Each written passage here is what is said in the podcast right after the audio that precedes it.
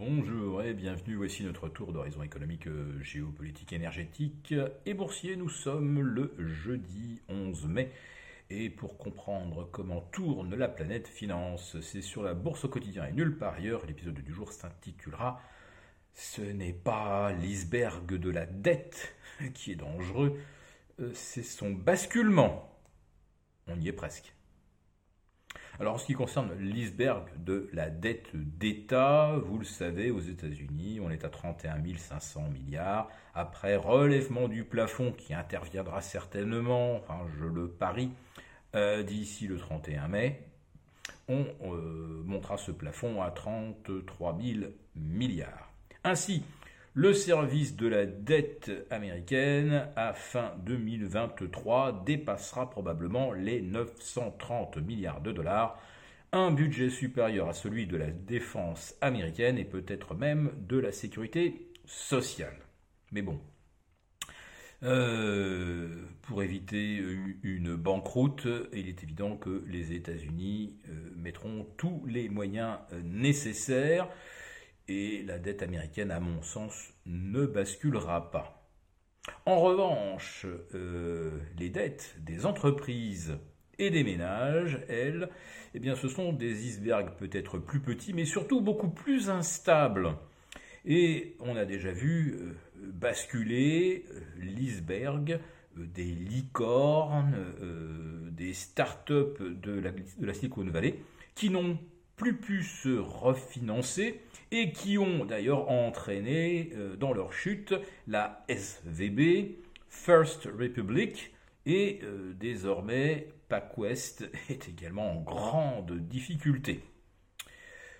Mais euh, il y a un iceberg beaucoup plus important, c'est celui de l'immobilier commercial. Alors, je le répète régulièrement, on voit se multiplier des défauts et cette fois-ci, euh, le problème dépasse de loin le périmètre de la seule Californie ou de grandes villes comme New York et Boston. On commence à voir partout des centaines de milliers de mètres carrés vacants, des panneaux alloués partout, euh, jusqu'au Texas et en Floride. Donc, euh, je le répète, on sort du cas particulier de la Californie. Et donc là, vous avez des tas de promoteurs qui, n'encaissant plus de loyer, eh bien, ne sont plus capables non plus de rembourser leurs prêts. Et puis vous avez les ménages américains, dont maintenant deux tiers euh, de ceux qui ont emprunté pour acheter doivent faire face à un coût euh, de leur euh, dette hypothécaire supérieur à 4% et ça va même jusqu'à 7,3%.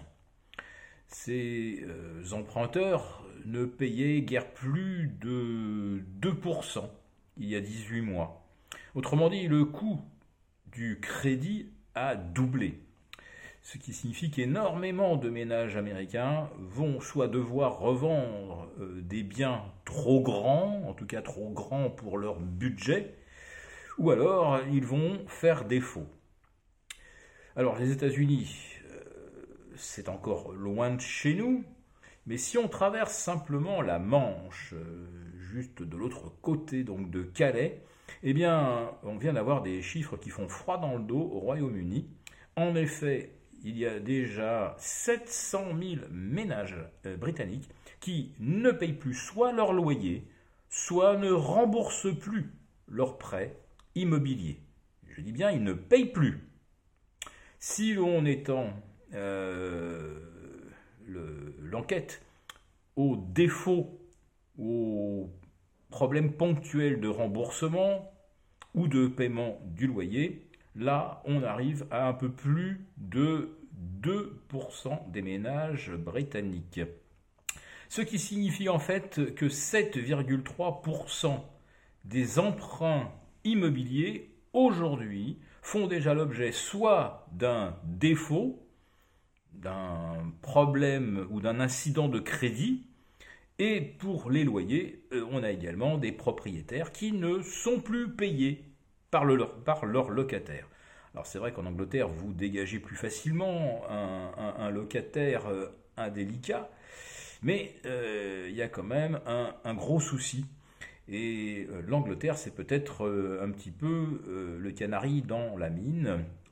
c'est l'indicateur avancé de ce qui nous attend avec la hausse des taux. Et sachez qu'avec 7,3% d'emprunteurs en difficulté, euh, on se retrouve là avec euh, un ratio euh, à peu près équivalent à celui que l'on a connu avec les subprimes lorsqu'effectivement vous aviez énormément d'emprunteurs qui se retrouvaient en défaut. Et là, le système bancaire n'y résisterait pas.